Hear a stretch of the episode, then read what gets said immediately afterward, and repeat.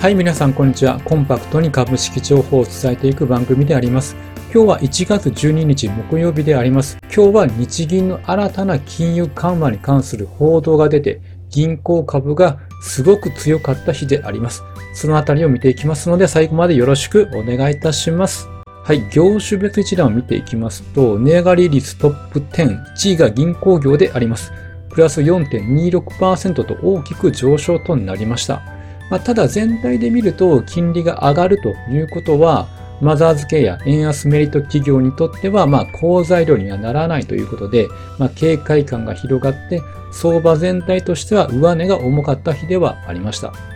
では、日銀の新たな報道を見ていくために、まずは12月に出した金融緩和がどういうものだったのか、で、それが思った通りにいかなかったから、今回新たな修正にするかもという発表があったわけなんです。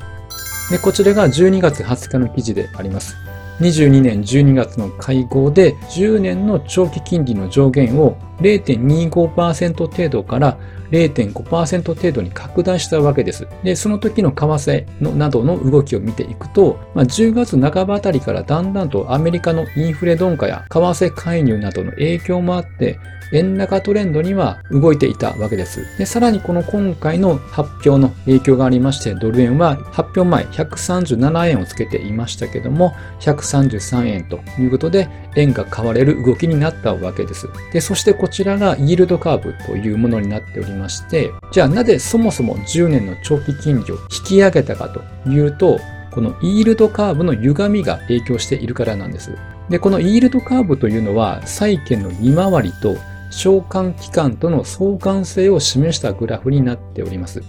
で横軸が期間ですね。10年ですとか30年、40年です。で縦軸が利回りです。0.5%や1.5%ということです。なので、期間が長くなればなるほどリスクも高まるので、金利が高くなるという仕組みになっております。で、1ヶ月前がこの赤い曲線になっております。10年ものの金利はここになります。で、ちょうどだいたい0.25%あたりの金利でありまして、これは0.25%程度になるように日銀が国債を買い入れて、まあ、つまり0.25より上がらないようにしていたということなんです。そうすることによってこういった歪みが出てしまったということなわけです。なのでまあ10年より高い金利というのはこのように金利は高くなっています。そのため、この0.25から0.5%に金利を修正したということであります。で、現在を見てみると、短い金利も上昇し、さらに長い金利も上昇したということで、1ヶ月前のこの歪みというそのものがこう解消されていないということがわかります。なんかそのまま上に上がったのかなというような状態であります。まあ、ということで、この歪んだイールドカーブを修正するのではということが報じられたわけなんです。ということは、歪み解消のためには、またこの10年の金利を上げるかもしれない。そういった思惑から銀行セクターが買われたということです。で、次回日銀会合というのは17日、18日に行われる予定であります。なので、その日にまた何かしらの発表があると思うので、最新の情報をこまめにチェックしていきましょう。で、そしてこちらが日本国債10年利回りのチャートになっております。で前回の会合が12月20日、この大きな陽線が出た時であります。で、この日に上限を拡大したということで、この0.25%程度までに抑え込んでいた金利が一気に上昇したというわけであります。ただ1月6日、ここですね、0.5%を超えてきたので、で再び日銀は無制限に国債を買い入れる指値オペをして、0.5%程度にまあ抑え込んでいる状態ということであります。ということもあって、三菱 UFJ、メガバンクはじめ銀行株は一斉高の展開となったというわけであります。で、来週の17日、18日の日銀の決定会合が開かれるというのももちろんあるんですけども、まあ、ここに書いてある、先日発表された東京都の消費者物価指数、CPI が予想以上に高かったということもありました。実はそれが40年ぶりの高値だったということもあるので、そういった政策修正に向けた動きが出る可能性もあるのではといった思惑もあって銀行セクターが買われたということであります。では、チャートを見ていくと、三菱 UFJ は953.6円、プラス5.02%の上昇となりました。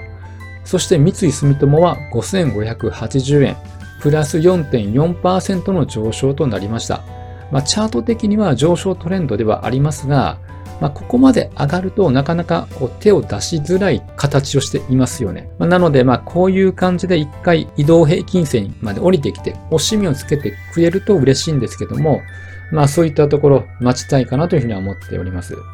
では銀行株が上がっていたので、他の全体的にはどうなったかというのをちょっと見ていきましょう。はい、日経平均はプラス0.01%とほんのわずかながら上昇したということなんです。銀行株上がりましたけども、まあどちらかというと時価総額が大きいので、このトピックスの方の寄与度の方が大きい。なのでトピックスの方がプラス0.36%と上昇したということになりまして、でそして金利が上がるかもということは、やはり成長が見込まれるグロス系は反対に売られる。なので、マザーズがマイナス0.53%となったということであります。で、こちらが日経平均の分足と日足になっております。で日経平均は朝方は上昇してスタートしました。で、これは次回の FOMC の利上げが小幅にとどまるのではということから、金利の上昇が和らいだから、このように買われてスタートしたということなんです。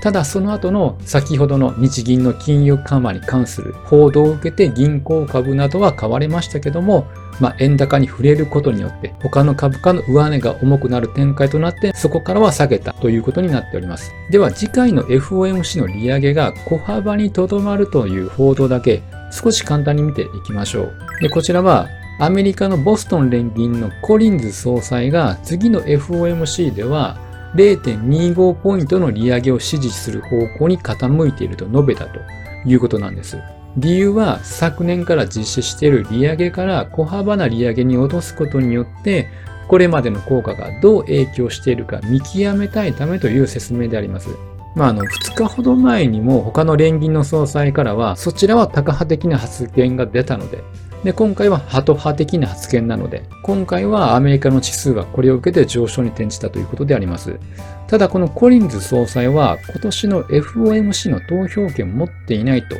いうことでありまして、まあ、とはいえ連銀の総裁からの発言なので、株価は反応して上昇となった日でありました。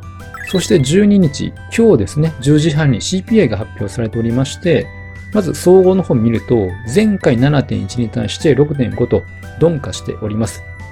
で、コアの方ですね、エネルギーや食品を除いた指数になっております。これが前回が6%、そして今回が5.7%ということでありまして、まあ、どちらとも鈍化傾向であります。ということは、長期金利はやはりこう上がる傾向にはならないので、どちらかというと株高材料になるのかなというふうに思っております。はい、本日は以上となります。最後までご視聴していただきましてありがとうございました。